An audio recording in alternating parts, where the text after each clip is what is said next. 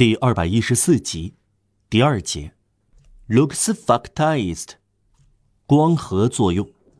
第二年，就在读者看到这个故事的发展阶段，玛丽·与斯也不太清楚为什么到卢森堡公园散步的习惯终于终止。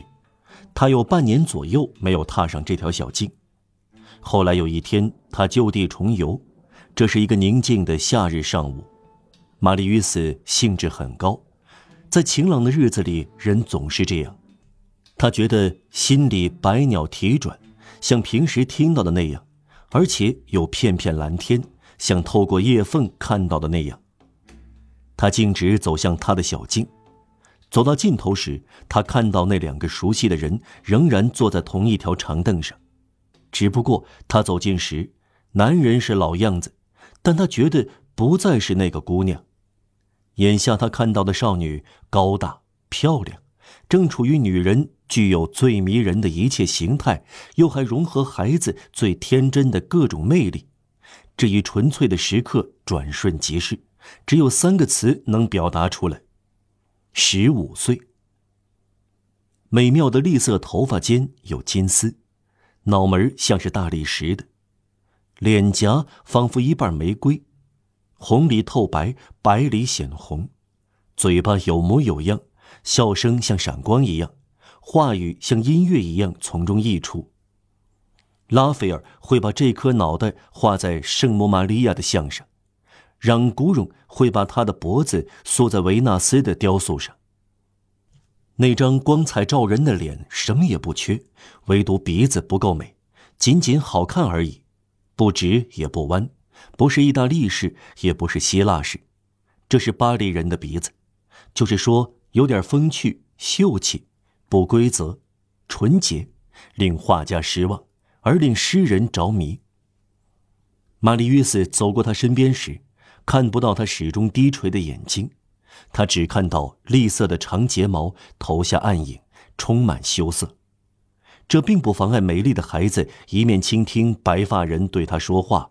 一面微笑，这笑盈盈加上耷拉着眼睛，再美妙不过了。起初，玛丽·约瑟暗忖，这是同一个男人的另一个女儿，无疑是第一个的姐姐。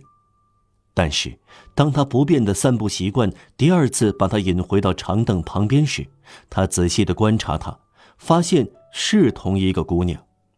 半年内，小姑娘变成了少女。如此而已。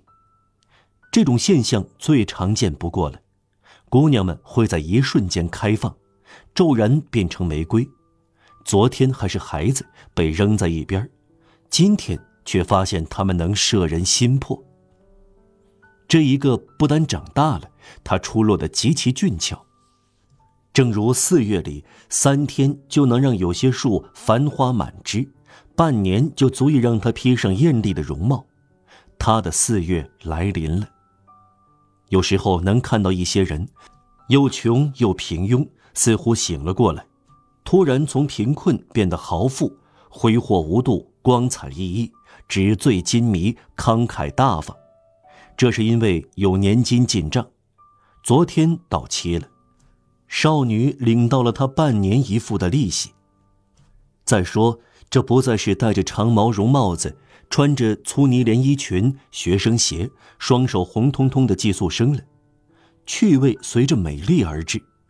她穿着朴素、华贵而高雅，毫不娇柔造作。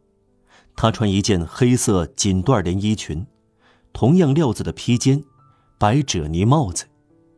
她的白手套展现出手的纤细，手在把玩一个中国象牙阳伞的柄。他的缎子轻便靴勾勒出他小巧的脚，从他身边经过时，他的衣衫散发出沁人心脾的微香。至于男人，他始终是老样子。玛丽·约瑟第二次来到他身边时，少女抬起眼皮，她的眼睛是深沉的蔚蓝色，在这迷蒙的蓝色中，还只是一个孩子的目光。他无动于衷地望着玛丽·约瑟。仿佛看着在漆树下奔跑的小男孩，或者在长凳投下阴影的大理石花瓶。玛丽·约斯则继续散步，考虑别的事。他在长凳边又经过了四五次，少女坐在那里，他甚至没有把目光投向她。随后几天，他像往日那样回到卢森堡公园，像往日一样，他看到了父女二人，但不再加以注意。他以前长得丑，他没有想他；如今他长得漂亮，他也没有想他。他总是挨近长凳经过，他坐在那里，因为这是他的习惯。